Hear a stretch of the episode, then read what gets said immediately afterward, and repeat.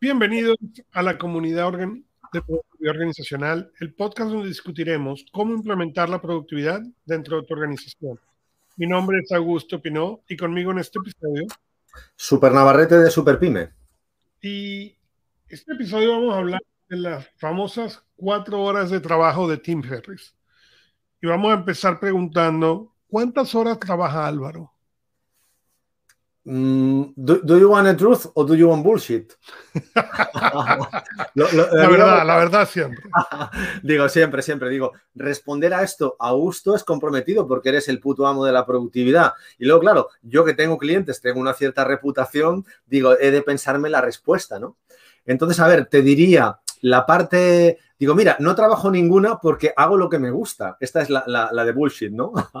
la, realidad es que yo trabajo unas 12 horas aproximadamente. También debo decirte que hace, hace unos dos años yo trabajaba unas 15 o 18, ¿de acuerdo?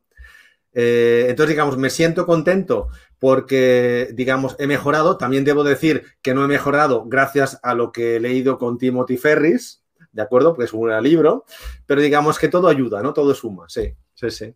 Ahora te explicaré lo que aprendí yo del libro, ¿eh? por cierto. Yo, probablemente, probablemente pertenezco al mismo club. Eh, pero al igual tengo la respuesta del watch, ¿no? Yo, cosa que yo he aprendido, o sea, yo trabajo muchas horas, sí, pero también delego muchas otras cosas que no hago, ¿no? Y tiendo en general a hacer muchas cosas de las que hago. Son cosas que disfruto, entonces no considero que son horas de trabajo. Sí, probablemente si, si vemos por hora son, son 12 horas, pero si tú me preguntas a mí, ¿trabajaste 12 horas hoy? Te voy a decir que no, porque no se sienten como 12 horas de trabajo, ¿no? Y es un, yo no recuerdo quién decía que si tú encuentras algo que tú realmente amas, no vas a trabajar un solo día en tu vida. Y suena cliché, pero en realidad es bastante cercano a la realidad, ¿no? Si tú consigues eso que te gusta, las horas se te van. De hecho, eh, antes de grabar, eh, habíamos acordado la hora, tú vienes un poco tarde, me mandaste un mensaje de texto y yo decía, sí, está muy bien, y estaba trabajando en algo totalmente absorbido. Cuando tú llamaste, estamos listos. Okay. No sabía ni si había tenido cinco minutos o dos horas en lo que estaba haciendo, yo estaba totalmente en, flow. En, flow. Como dice el, autor este que tiene este apellido tan raro. Que... que se acaba de morir hace, hace no Jodas. Pues descanse en paz, porque yo lo utilizo infinito. O sea, está, pues, pues disculpa por haber roto tu flow, Augusto. No, no, no, no, pero habíamos quedado a esa hora, pero yo, si no me hace esa llamada, hubiera seguido, pues no me hubiera dado cuenta hasta que me hubiera levantado por alguna razón. Sí, sí. Pues te explico yo, digamos, eh, eh, en mi, digamos, yo he leído ese libro como unas ocho veces aproximadamente. Y de hecho tengo un grupo de WhatsApp con amigos de carrera mediante los cuales yo eh, periódicamente cuando ceno con ellos o me, entrevisto con ellos, tenemos un bloque para ver qué parte, no, no del libro, sino de su tema, digamos, si temas relacionados con el libro han conseguido, ¿no? Entonces, mm, digamos, yo como soy ingeniero, como sabes, y leí Pareto, pues Pareto para mí, que es finales de, digamos, principios del siglo XX, pues claro, para mí este tipo era el puto amo y yo pensaba el 80-20. Digamos que si una semana de 40 horas, pues el 20% serían 4 y 4, 16 horas, ¿no? Entonces yo pensaba, digo, hombre, trabajando 16 horas a la semana lo conseguía. Entonces cuando, cuando cayó en mis manos el libro de Timothy Ferry, dije, bueno, este tipo, gracias a la tecnología y gracias al talento que nos da la tecnología, ha conseguido convertir el pareto del 80-20 en el, en el 90-10, ¿de acuerdo? Entonces utilizo utilizo mucho esta, digamos, este tip del bono de Timoteo porque cuando voy a las empresas que les cuesta delegar, les digo que gracias a Timothy Ferry yo he descubierto que el 90% de lo que hago, digamos, es improductivo porque es delegable. Entonces, el primer mensaje, yo ahora me, he preparado mentalmente una lista de, seis tips que yo utilizo habitualmente, porque digo, al utilizar el apellido del Ferris, pues la gente se le queda más, ¿no? Entonces, el primero es que el 90% de lo que tú haces en tu vida normalmente es delegable, digamos, contigo si tienes eh, subordinados y a través de externos, eh, digamos, que están mejor preparados que tú en el caso de que seas un autoempleado o, digamos, tengas un entorno, eh, no sé, cosas que puedes delegar en otros, ¿no? Esto para mí es, lo importante. Entonces, cambia 100 minutos de, gestión por 5 minutos de control. Esto lo dice en uno de los capítulos de, del, del, libro de las cuatro horas y yo muchas veces con mis amigos de carrera o compañeros gestores son más brillantes que yo, les digo, dime tú cuántos proyectos gestionas porque yo, gracias a ese libro, sí que mejoré muchísimo, no tanto mi productividad personal en cuanto a menos tiempo de trabajo, sino sobre todo la capacidad de generar proyectos y resolverlos gracias a, la tecnología. O sea, yo descubrí digamos, realmente cómo sacar más partido de la tecnología gracias a ese libro. O sea, que a mí me, me transformó en ese sentido, ¿no?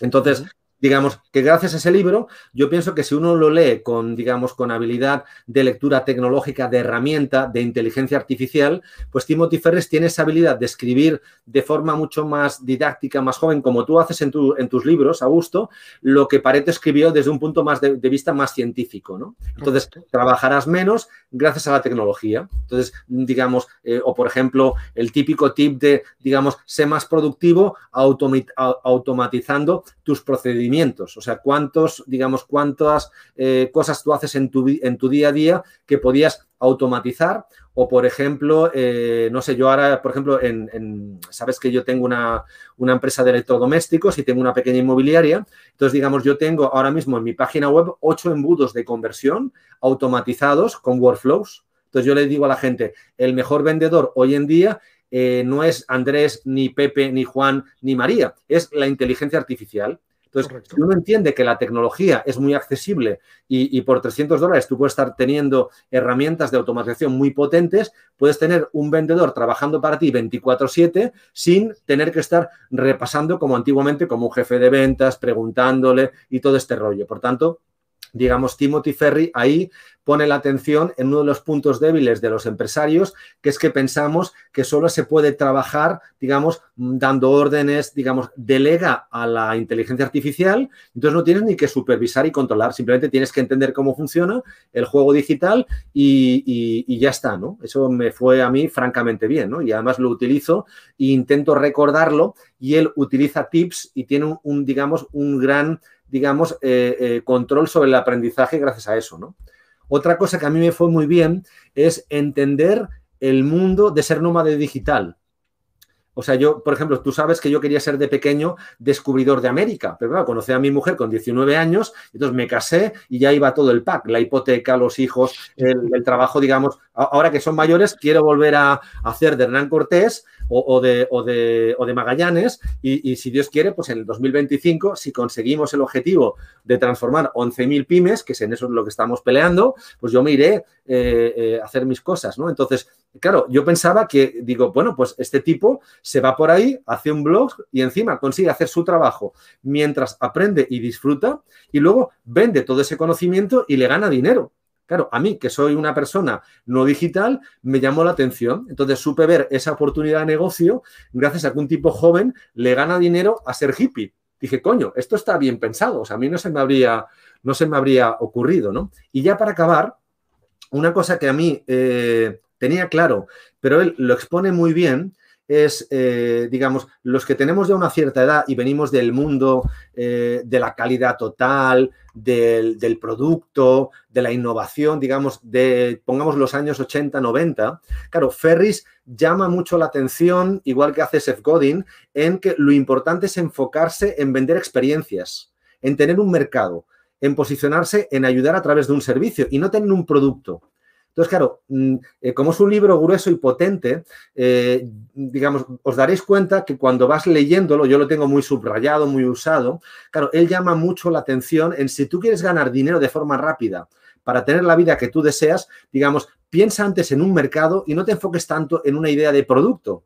Entonces, esto me quedó a mí muy claro cuando, cuando leí esto, ¿no? Y, y ya para acabar, pues sí que me gustaría eh, sobre todo aprovechando el, digamos, la plataforma que tú nos brindas a través de, tu canal, pues que quienes nos escuchan o quienes nos ven compartan, digamos, esos pequeños tips de lectura que van aplicando en su día a día y que yo agradezco tanto, porque, claro, mucha gente, es, eh, eh, no sé si te pasa, eh, ha leído el libro y te dicen, es bueno o es malo, pero dices, coño, dime tú qué estás haciendo para aplicar e intentar ser más productivo en tu vida, trabajar menos o, ser, digamos, tener más rendimiento en la empresa, ¿no? O sea, algo concreto y hacer un inventario de listas porque podíamos publicar eh, un libro de mejoras que hemos conseguido gracias al libro. Gracias, gracias a este libro, correcto. Y esa es una de las cosas que tiene este libro complejo, porque es un libro que se ve, está escrito de una manera muy elemental, pero la implementación obviamente no es tan simple.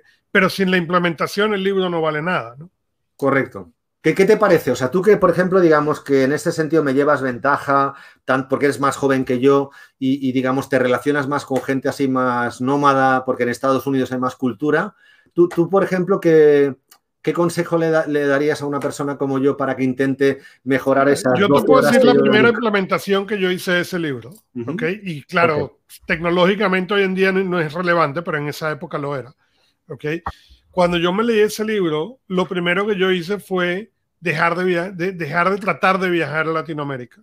¿ok? Entonces implementé WebEx, eh, que en ese momento era, una tecnología increíble, ¿ok? Que eso de poder compartir el escritorio y Voice over IP en una compañía donde no existían tal, tales tecnologías, ¿ok? Y pasé entonces, en vez de perder todas esas horas viajando por Latinoamérica pasé a hacer un trabajo mucho más efectivo y viajaba cuando quería viajar. No es que no viajaba, a mí la parte de viajar a Latinoamérica me gustaba, pero en vez de viajar a ver qué iba a pasar, yo viajaba cuando podía justificar el retorno de la inversión, con lo cual las ventas y la ganancia y el profit del, del departamento que yo llevaba, fuimos posible de crecerlo año tras año en 60% en, los siguientes 24 meses. ¿Okay? Eh, entonces, ese fue lo primero que yo logré, ¿no? Eh, y de ahí he ido implementando muchas cosas, ¿no? Eh, por ejemplo, una de las cosas que yo hago es entender qué hago, ¿no? Por ejemplo, yo, no, yo no chequeo el correo electrónico aquí, en el teléfono. ¿Por qué? Porque no es eficiente. ¿okay? Yo aquí puedo leer, pero aquí yo en general no tengo todo, entonces yo no no me sirve para procesar el email porque lo que hago es leerlo para procesarlo después cuando llego al iPad. Entonces yo no leo el email sino en el iPad. Y eso viene de parte de procesar ese, ese, trabajo, ¿no? ¿Dónde vas a trabajar y dónde va a ser eficiente y dónde no tiene que ser eficiente? ¿no? Eh, lo mismo, o sea, mi primer asistente virtual vino justamente de, de leer ese libro y de entender, mm, déjame probar cómo puedo funcionar esta teoría, ¿no? Y, y en ese, en ese caso yo cuento, fue, mi primer problema fue delegar, ¿no? Y aprender a delegar, que es algo que si tú no sabes delegar, no puedes utilizar muchas de las cosas que trae el libro de las cuatro horas de, eh, de Tim Ferriss. ¿Dirías en tu experiencia, Augusto, que ese libro sería un, un nice to have en tu biblioteca o sería un must have? Digamos, tú te encuentras con una persona hoy de Monterrey y si te dice, mm, Augusto, estoy atorado en mi tema de productividad, eh, dame dos tips para, desbloquear mi creatividad o para... Yo creo que es un must have, yo creo que es un libro que todo el mundo debe leerse porque trae un concepto de automatización número uno, trae un concepto de entender qué es lo que tú valoras del trabajo. Tú puedes hacer todo, O teóricamente puedes hacer todo pero tú tienes que entender qué del trabajo es lo que tú debes dejar de hacer. Y yo, yo tengo una lista que, que, hemos conversado aquí en el show, que es una lista de las cosas que no debo hacer. Y parte es eso, es entender qué es lo que tú tienes que dejar de hacer para poder hacer más de las cosas que disfrutas más o que, o que eres bueno. Totalmente. O sea, que te lees a Carol Deck con lo del mindset, te lees después a, Timoteo Ferris, que dicen aquí, hablas con dos amigos espabilados y con esto yo entiendo que le podrían un toque práctico a los universitarios que, que salen o que salimos con una visión muy teórica de, la realidad del mundo, ¿no? Sería algo así, ¿no? Así es. Sí, sí, sí. sí. Muy bien. Pero bueno, con esto, síguenos en LinkedIn, donde más te gusta escuchar podcast y déjanos un review Déjanos saber tus preguntas, inquietudes y más a marketing.superpyme.es. Gracias por escuchar Productividad Organizacional.